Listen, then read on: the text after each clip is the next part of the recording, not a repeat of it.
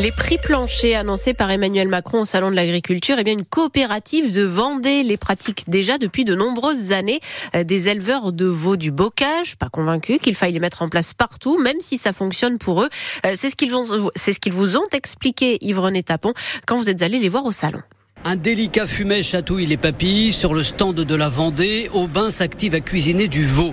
Il a la particularité d'avoir une alimentation qui est très très stricte. Venue de la coopérative Cevap et créée à Saint-Malo-du-Bois, elle garantit un prix minimum à une quarantaine d'éleveurs de la région. Ce qui le rend un goût très particulier, vraiment euh, une viande très blanche et euh, presque pas de perte en eau. Le papa Pascal est producteur membre de la coopérative. Le prix plancher, il le pratique déjà. On se rémunère par rapport à nos coûts de production donc on a mutualisé euh, nos achats. On s'est produit un cahier des charges pour se mettre des contraintes. On est sur de la qualité. Donc euh, oui, c'est plus cher parce qu'on apporte une transparence. Nous, on représente 2% de la production euh, de veau en France, donc c'est facile de l'appliquer à notre système. Mais un prix plancher partout, attention, estime Lionel Gréau, président de Vendée Qualité. Pour moi, il y a d'abord le marché qui fait l'équilibre.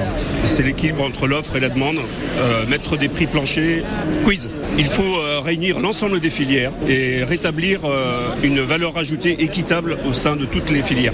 Et le risque de créer une autre machine à gaz administrative, la phobie du monde rural. Et pour ce qui est de l'accompagnement financier des agriculteurs en difficulté, deux nouvelles mesures ont été annoncées à l'issue de la rencontre entre le ministre de l'économie Bruno Le Maire et les représentants des banques et des assurances, euh, c'est-à-dire le report d'un an du remboursement des dettes et, euh, des prêts aussi à taux préférentiel.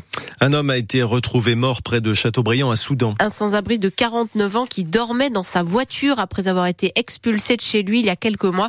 Le début de l'enquête n'a rien montré de suspect dans son décès. Deux personnes ont dû être emmenées à l'hôpital après un incendie à Chaland. Elles ont été légèrement intoxiquées par les fumées du feu qui a pris dans une chambre.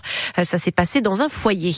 Emmanuel Macron se retrouve seul contre tous après sa déclaration sur l'Ukraine. Seul à envisager l'envoi de troupes occidentales dans le pays pour empêcher la Russie de gagner la guerre. Rien ne doit être exclu. Voilà ce qu'il a dit.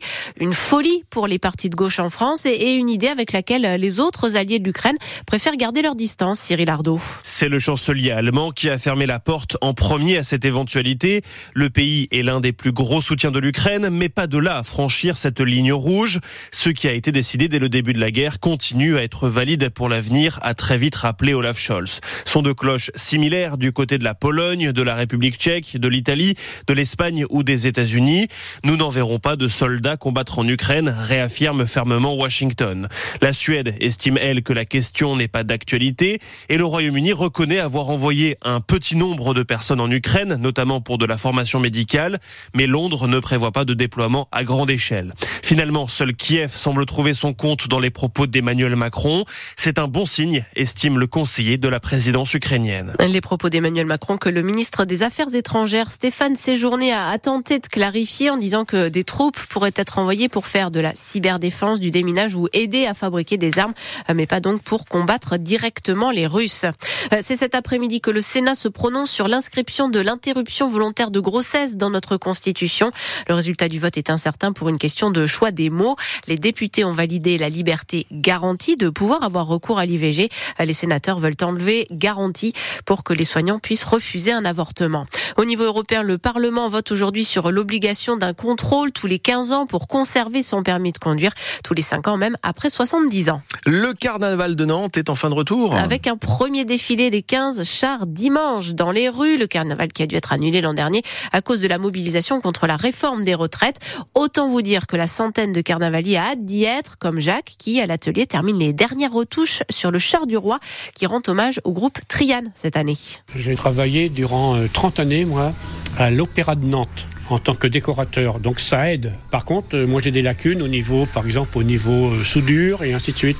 Donc là, je fais appel à un collègue pour me souder quelques trucs encore qu'il y a à faire. Et puis voilà, on, et on s'arrange. Ce que je sais faire, moi, je le donne. Et ce que je ne sais pas faire, bah, c'est un échange. Hein. un échange de savoir qui fait que on arrive à réaliser des chars. Quoi. Vous avez hâte de le sortir, votre char?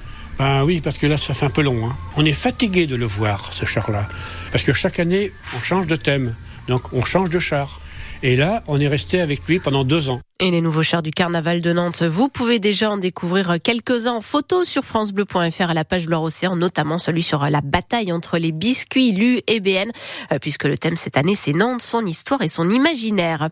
Euh, c'est le grand soir pour les volleyeuses nantaises. Elles jouent la finale retour de la Coupe d'Europe à la maison face aux Italiennes de Novara.